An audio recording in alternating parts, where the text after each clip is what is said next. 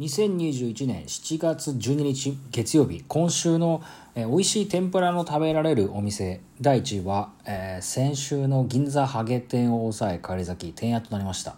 やっぱり帰り咲きましたね。いやここまで喋ってあ俺もしかしたら美味しい天ぷら屋さんの話前にした気がするなって思ったんですけどもういいよね。もう200回超えてから本当に何喋ったかなんか覚えてないですよね。もうおまけにもぐったぐたに疲れてますからね、えー、来週も皆さんの投票お待ちしております。さてこの番組もそろそろおしまいのお時間となってまいりました。いやー3日間、えー、7月9日10日11日、えー、皆さんお疲れ様でした。皆さんって別にね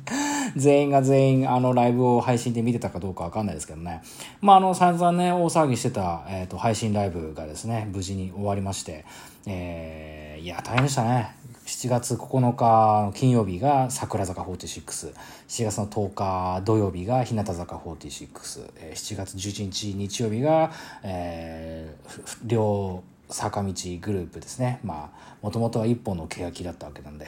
えー、欅フェスということでやったというとこでしたね。いや、まあね、あのー、脳みそ溶けますね。それはあの、なんていうんですかね、あの、可愛くてとか楽曲に感動して溶けるっていうんじゃなくて、だってもうあのー、金曜日に2時間のライブを生で中継で見て、で、追いかけ配信っていうか、あの、見逃し配信がまた2時間、その日の夜にあって、で、夜中過ぎですよね、に12時半過ぎぐらいに、あの、カートリスくんち出たんですけどね。で、そこでカブトムシのアクアガタを見つけたっていう話もしましたけど、で、翌日が翌日で、今度、またあの、あの昼間の5時からですね、えー、あ5時昼間の15時から日向のライブがあってそれの追いかけ配信がまたあったりするじゃないですか。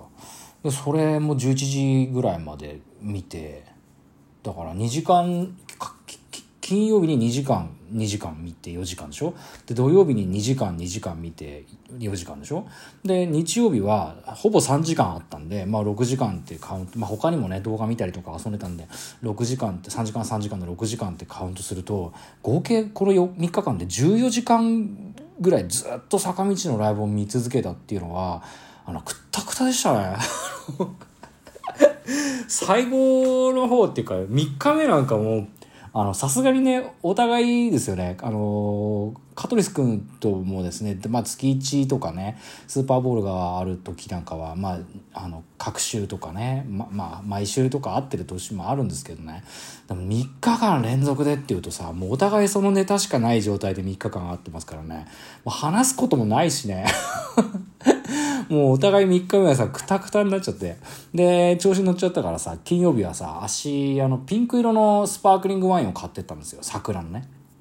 で、えー、土曜日は日向坂の日なので、青色のシャンパンを、スパークリングワインを買ってきて。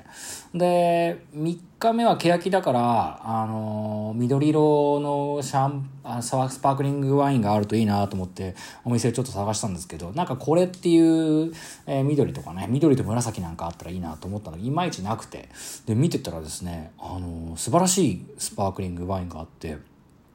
あの、カバっていうね、CAVA だったと思うんだけどね、えー、カバっていうタイプの、あの、スパークリングなんですけどね、1たす1イコール3って書いてある、あの、スパークリングワインのグラスがあって、これ、あボトルがあって、いやもうこれに尽きるでしょう、と。いうことでそれ買って飲んだんですけどね、まあ、3日も見てるとくたくただしね、あまあでも面白かったですけどね。でも、脳がもうさぐちゃぐちゃになっちゃった感じでさもう体中になんかこうなんかこうなんていうかな疲れきっちゃってさ。それで今日はですねもうあの部屋の掃除をまた一から始めたりとかトイレ掃除したりとかえ靴磨きしたりとかね。それやりながらそれこそ日曜サンデー聞いたりとか東京ポッド許可局を聞いたりとか、えー、ね、そういうの消化したりとかしてましたけどね。いやしかしも久しぶりに靴磨きしたりしましたからね。うん、であとは何ですかね。洗濯も2回したりとか皿洗ってゴミ分別していやまあ本当にねいろいろ片付けたんですよ。でちょっとねこう体からそのアルコールとねもう3日間飲み続けたアルコールとあの坂道を抜かなきゃと思って午前中はそういうふうにやってたんですけどね午後ぐらいになってくるとなんかあの、まあ、出かけてねそれこそ今日天屋にあの天丼食べ行ったんですけど天屋の天丼食べる移動中とかはもうまたなんていうかこう 欅坂とかを聞いちゃってていやダメだなこれちょっと抜けないじゃんと思ってさまた違うのを聞いたりとかしたんですけどねいやーもう本当にね頭おかしくなるかと思いましたよ。まあ、あのライブの感想自体はねいろいろあるんですけどまあいいか。そのうちねあのちょこちょこいろんな話に紛れて出てくることもあるかと思うんですけど。いやだからそういうふうに一生懸命あのー、なんかこう坂道を抜いたのになんかやっぱりもう坂道とカレー中毒なんでしょうね。だきあの香取君ちでカレーをごちそうになったんでね。あの金曜日と土曜日カレーちょこっと食べたんですよ。金曜日はがっつり。で土曜日はねつまみでカレーを食べたんですけどね。また結局今日の夕飯は今度ココイチでカレー食ってますからね。なんかもう本当にカレー中毒なんだろうなって思ったのとまああれだけ3日間ずっと坂道漬けになってるからなかなか坂道が抜けないのも分かるんですけどね。いや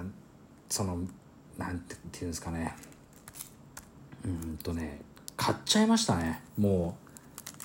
買っちゃったっていうのは何を買ったかっていうともうこのピリピリ破いてるので分かると思うんですけどもうちょっとね頭から頭がおかしいんでねあのちょっとおかしなことになっちゃってあのね田村炎の恋のラブアタック大作戦がですねもう頭から 離れなくなっちゃって。で YouTube でもショートバージョンが落ちてるんですけど短いからさあの長いのが見たくなっちゃって今日 CD 屋行きましてもう別に音源は持ってるんですけど Nobody's Fault のあのー、これはいくつでしたっけ？えっ、ー、と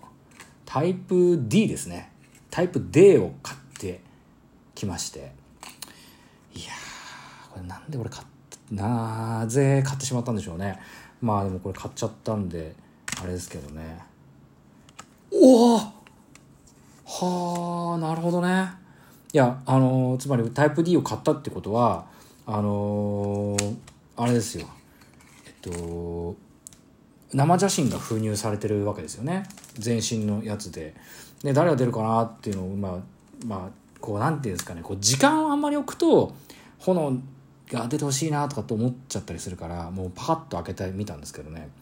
えー、原田葵が出ましたね。なるほど。原田か。原田もね。あの対談良かったですね。うん。あの竹本との対談してましたけどね。いやこれでもういつでも見たい時に恋のラブアタック大作戦が僕も見れるというところで。いやちょっとねしばらくちょっと休みたいですね。あのあとどうでもいい話だとそうですね。あの ご存知とは思うんですけど私あのカップラーメンが好きでよくカップラーメンとかカップ焼きそばとか食ってるんですけどね。あのコンビニとかねよく入るんですよ。カップラーメン食べたいから。ほんで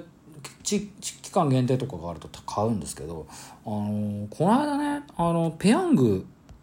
からねあの出てたカップラーメンの種類であのスパゲッティシリーズがね出てたんですよ。ナポリタンとカルボナーラっていうのが出ててでニュースで見た時にはペペロンチーノもあったはずなのになんでこの2種類しか出回ってないんだろうなってずっと思ってたんですけどあのー、今日たまたまビレッジヴァンガードに入ったんですよね。でまあビレッジヴァンガード私そんな好きじゃなくてまあ昔はまあちょっと覗いたりとかもしたんですけどなんか最近こうあの漫画とか文学とか分かってますよ系のやつがなんか行くお店みたいな感じがしてちょっとなんかあのうざいうざってえなって思っていいからいいんですけど またはすってるだけなんですけどそれで行ったらですねそこにペペロンチーノのペヤング味が売っててで他にも見たことないペヤングの味が売ってたからあのビレッジバーモードって今そういうなんか期間限定の珍しいペヤングが売ってるお店なんだなっていうのでちょっとねあの認識を改めましたね。まあ本当にこの3日間はそんなことしかしてなかったので特に配信することも喋ることもなかったんですけどそうですね。まあ感想はまた別の日にとでも言いましたけどもう時間も中途半端に待っちゃったんで。まあ今回は金村美久お寿司と、まあ、あとニブちゃんはすごい活躍してたなっていうことですね。あとね山崎天ですねやっぱり。あいつすごいな本当にな。今でもなんか天ちゃんすごいなっていうのは頭から離れませんけど天ちゃんはうんこれからなんだろうアイドルっていうこと以外のことでなんかとんでもないことになっていくんじゃないかなっていうふうに思っているというわけで、えー、今回はここまでです、えー、番組は皆さんのお便りをお待ちしております。ここまでのご視聴ありがとうございました。それではまた今度お元気で会いましょう。あの原田葵の写真生写真交換したい人いたら言ってください。えー、それではまた、ご元気で、えー今えー、それではまた今度お元気で会いましょう。中島あさみの人類最後の1年間第206回放送、えー、脳みそがうんうんより疲れて、いや違うな、えっ、ー、と、3日間お疲れ様でした。お終了いたします。さよなら皆さん、悔いのない一日にしましょう。